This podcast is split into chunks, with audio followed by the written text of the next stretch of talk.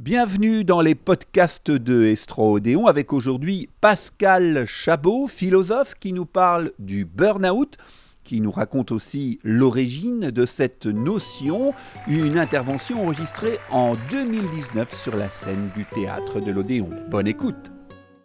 Il y a quelques années, je reçois un message d'une médecin anesthésiste, réanimatrice à l'hôpital Saint-Louis à Paris, qui m'écrit qu'elle a lu un petit ouvrage que j'ai consacré à la question du burn-out et qui me demande de venir en parler à l'hôpital. Non pas pour des patients, mais pour certains soignants, pour euh, certaines infirmières, des médecins.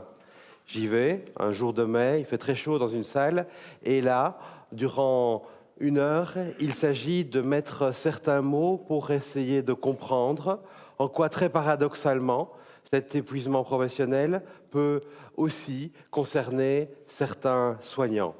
Alors, les mots, euh, les mots de la philosophie sont nombreux. Ici, certains mots permettent peut-être de relativiser.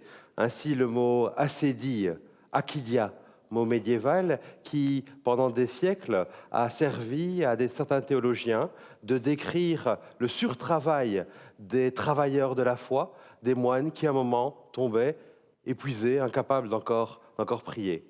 Mais ces vieux mots, ces, mots de, l'histoire, ne sont pas ceux qui permettent d'expliquer au mieux de quoi finalement le burn-out est le symptôme pour notre civilisation et non uniquement individuellement. Un autre terme, c'est le terme adaptation. L'adaptation, c'est la vérité du travail. Tout travailleur s'adapte. En travaillant, nous nous adaptons à un contexte, à des contraintes.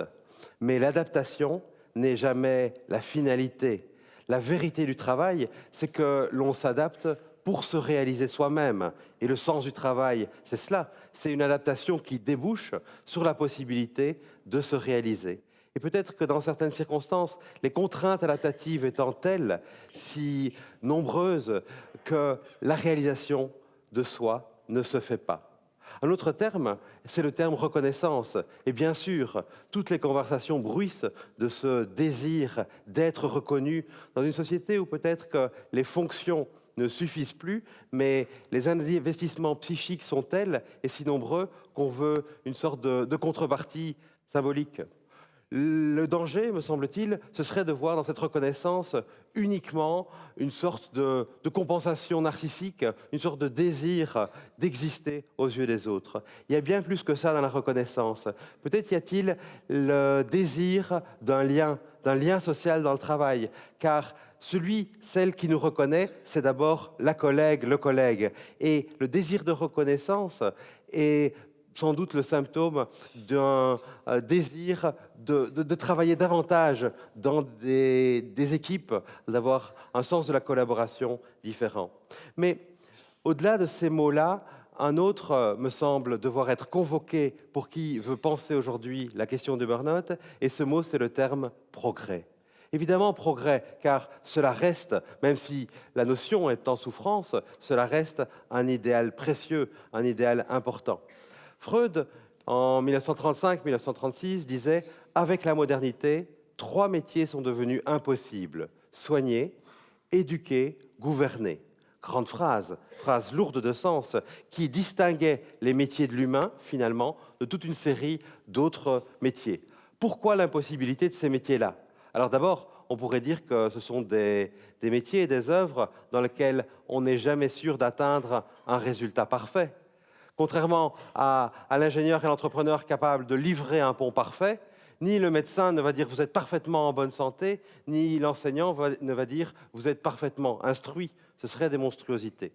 Mais au-delà de ça, peut-être faut-il penser le fait que nous vivons le triomphe d'un certain type de progrès, le progrès utile, le progrès technoscientifique, progrès économique également, triomphe qui nous permet de documenter qu'en effet, il y a bel et bien dans ces matières-là accélération, il y a bel, et bien dans ces matières-là une manière pour toute une société de converger vers quelque chose qui est de l'ordre de l'amélioration.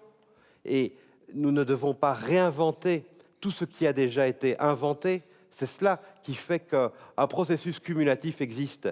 Mais cette figure-là du progrès capable d'emmener jusque S, signe céleste, comme disait Rabelais, ne peut être la seule. Ni le médecin, ni l'infirmière, ni l'enseignant ne peuvent se servir de cet imaginaire du toujours plus loin lorsqu'ils ont à répéter devant des patients, devant des humains, quelque chose qui, pour ces humains-là, sont entendus pour la première fois. Alors à côté, il faut penser et cultiver un progrès que l'on peut appeler le progrès subtil. Du latin subtella. Subtella, c'est ce qui est sous la toile.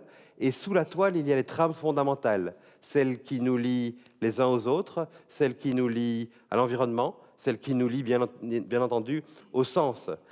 L'enjeu pour nos sociétés, et elles sont à ce titre un carrefour, est de parvenir à articuler toujours mieux un progrès utile qui est évidemment dopé par une énergie faramineuse et un progrès subtil qui est le progrès humain par excellence. Les médecins, les infirmières, les professionnels du soin sont clairement en première ligne puisque leur métier tisse ou cherche à tisser toujours davantage ces deux dimensions. Quelque chose comme la qualité de vie au travail, pour le dire ainsi, s'articule sur ces deux, ces deux notions-là. C'est dire qu'elles sont importantes, c'est dire que cette qualité est importante, et c'est dire aussi que quand on parle d'épuisement professionnel, on parle de quelque chose qui atteint des couches assez profondes de notre société. Bien sûr, ce ne sont là que des mots, mais les mots sont la partie émergée d'une mentalité, et c'est sans doute ce qui importe le plus. N'oubliez pas, tous nos contenus sont sur s3odeon.fr et vous pouvez écouter les podcasts de Estrodéon sur Spotify, Deezer, Amazon Music, Google Podcast et Podcast Addict. À bientôt pour des contenus qui relient science, santé et société.